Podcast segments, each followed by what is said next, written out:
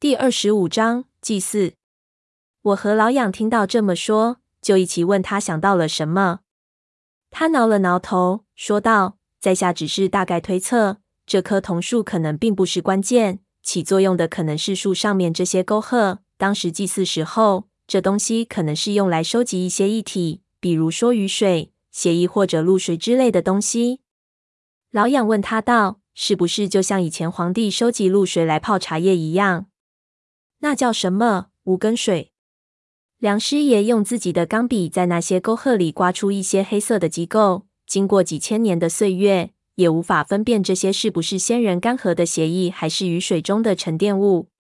他又看了看这些枝桠，说道：“你看，这些枝桠下面也有像刺刀放血槽一样的东西，一直通到双生蛇路中。这枝桠在祭坛中必然也有功用，有可能。”真是和血祭有关系？我不是很明白，就让梁师爷仔细说说，为什么说这些沟壑和当年的血祭有关？这种血祭又是怎么进行的？梁师爷对我说：“西周时代的祭祀虽然不如商代那么残暴，但是人生是难免的。所谓不同的祭祀方式，只不过是把人生杀死的方法不同而已。比如祭祀土地，就把人活埋；祭祀火神，就把人烧死。”祭祀河神，就丢河里去。这里这么一棵通天一样的青铜巨树，祭祀的可能就是扶桑若木之类的神树，也有可能是司木之神巨蟒。通常这一类神用的都是血祭。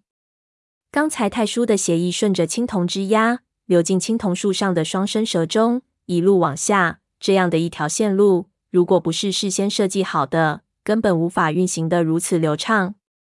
加上青铜枝桠上面的那些刺刀放血槽一样的痕迹，事情就很明白了。这里必然是用来进行血祭的祭器。所谓血祭，大多数时候是以血入地。受祭祀的时候，必然是将牺牲钉死在这些青铜枝桠上，将尸体的血液引出，汇入到树身上的双生蛇路中。如果血液不在半途凝结，必然会一直流到这棵青铜树深深埋藏在岩石底下的根部，象征着以血来奉献给神的意思。说的形象一点，整棵树的纹路就像医院解剖室里的引血槽，几张尸床上的血，无论多少，最后由这些沟壑汇进引血槽，然后流进下水管道。只不过这里的引血槽被做成了看似用来装饰的纹路，这也正好可以说明为什么这些双生蛇之间的沟壑。会深得如此离谱，这样残忍而又大规模的祭祀，显然就算实力再强大的国家，也无法长期举行。所以古籍中也只是零星记载。至于具体仪式的过程，需要多少人生，一切都无从得知了。我听了梁师爷的话，一方面感叹古人的智慧，另一方面也感到一丝心寒。如此巨大的一个工程，竟然只是用来做一件杀人的工具。实在是愚蠢之极。想着无数奴隶给倒插在这些枝桠上面，血液顺着这些青铜的沟壑，将整棵树变成一根血柱，我就感觉到似乎有刺骨的寒气从那些沟壑里渗透出来。想着有点心虚，我对老痒说：“我们还是走快一点，不然等一下太叔的血流下去，说不定那司木之神以为又有人来献祭了，老人家出来溜溜，说不准能把我们当祭品。”老痒根本没把梁师爷的话放在心上，对我说道：“你也别尽相信他。中国那时候哪里会有这么多人给你杀着玩？我看这里插着放血的，说不定都是猪头、羊头什么。咱们再爬上去点，说不定还能看见几只千年猪肉干插着。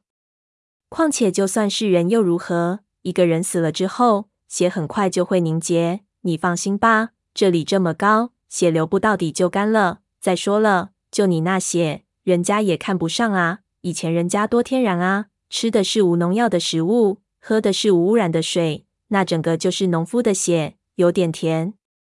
你现在可好？你那血流出来，人家老人家喝了肯定的食物中毒。所以说，这就是一糊弄人的东西。我听了，脑门上筋都爆了出来，不由分说开口大骂：“我操！什么归什么？我的血怎么就有毒了？”你他妈嘴巴能不能消停点？梁师爷看我真火了，忙打圆场道：“两位，这个审时度势啊！现在这情况，就别说俏皮话了。你们不觉得这些枝丫怎么就越来越密了？再这样下去，再往上就不好爬了。”老痒说道：“这里本来就是有疏有密的，密了才好爬啊！难不成你还想越疏越好？最好每一根都相距两米以上。我们在这几十米高空叠罗汉。”我对老痒说道：“你先别下结论，我看是有点不对劲。你把手电打起来。”我们上来的时候，照明人就用的是火炬，因为太书包里的那只手电电源并不是很充足，我们不想浪费。但是我现在想要看清楚远处的东西，用火把是做不到的。老痒打起手电，将光束集中起来，往上照去，只见我们头顶上。青铜枝桠有一个逐渐密集增多的趋势，往上七八米处已经密集的犹如荆棘一样。要继续上去，只有倒挂出去，然后踩着这些枝桠的尖头爬上去。而这样做比起我们贴着桐树攀爬要危险很多。事到如今，就算前面是龙潭虎穴，我们也要闯了。老痒让我们待在原地别动，自己先爬到枝桠外面。然后从上面将太叔那里找到的绳子丢了下来。我和梁师爷一手抓着绳子，跟着爬了上去。再往上望去，这里的情形已经不像我们在下面看到的那样子，青铜枝桠几乎密集到了无处插手的地步。我爬了一段，心说难怪太叔会掉下来。看这趋势，再上去恐怕连踩脚的地方都很难找了。只要一个不留神，或者给上面的那种过堂风一吹，指不定就下去陪太叔了。老痒在这个时候却爬得很快，我已经没有力气去叫住他，只能收敛精神，一方面不让自己掉队，一方面又要时刻提醒自己小心失足。同时，火把也无法在这个时候使用，因为根本没有多余的手去拿它，我只能将其熄灭，插到自己的腰间。这一段因为过于险要。几乎没人说话。很快，在手电的照射下，我发现青铜树四周的岩壁也开始有了变化，出现了天然的钟乳石和一些溶解的岩帘。显然，这里已经出了人工开凿的范围。上面这一段已经是天然形成的岩洞。通过这一段的时候，岩壁开始收缩。我还发现两边的岩壁上开始出现一些大小不同的岩洞，都不深，能看到底。有几个岩洞里似乎还有什么东西，给手电照射会发生一定的反应。这些现象让我逐渐感觉到不安。但是岩壁离我们到底有几十米的距离，我就不信有什么变数能够从对面直接影响到我们。我给边上的岩洞吸引了注意力，没有发现前面攀爬的老杨与梁师爷已经停了下来，直到撞到梁师爷的屁股才反应过来。抬头一看，只见在上方。出现了很多那种戴着面具的猴子，就和我们刚才在下面遇到的一模一样。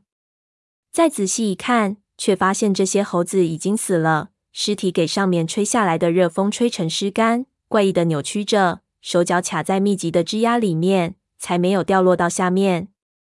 这样的干尸足有几十具，那种诡异的面具没有随着尸体的干瘪而脱落，仍然默默地盯着我们，似乎随时会复活一样。我们放慢脚步，仔细地观察这些奇怪的东西。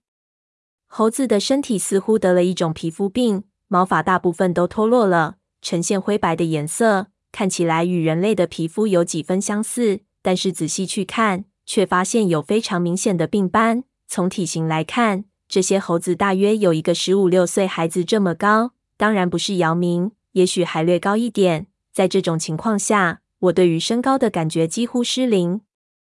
猴子脸上的面具看上去是石头质地，打磨得非常完美。我甚至怀疑有可能是瓷质。从面具与猴子头部的结合处来看，这面具似乎是被烙进肉里，或者用什么血腥的手段直接和脸长在一起了。大部分的干尸都很完整，只有少数只剩下一个肢体，大概是因为年代太过久远，尸体干化过于厉害而导致的自然碎裂。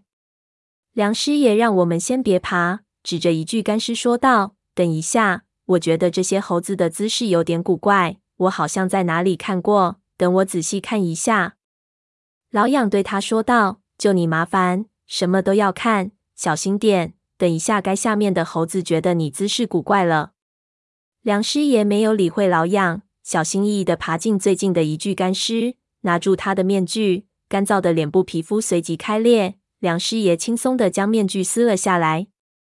他凑近那干尸的脸看了看，转头对我们说：“两位，这好像不是猴子，这是张人脸啊。”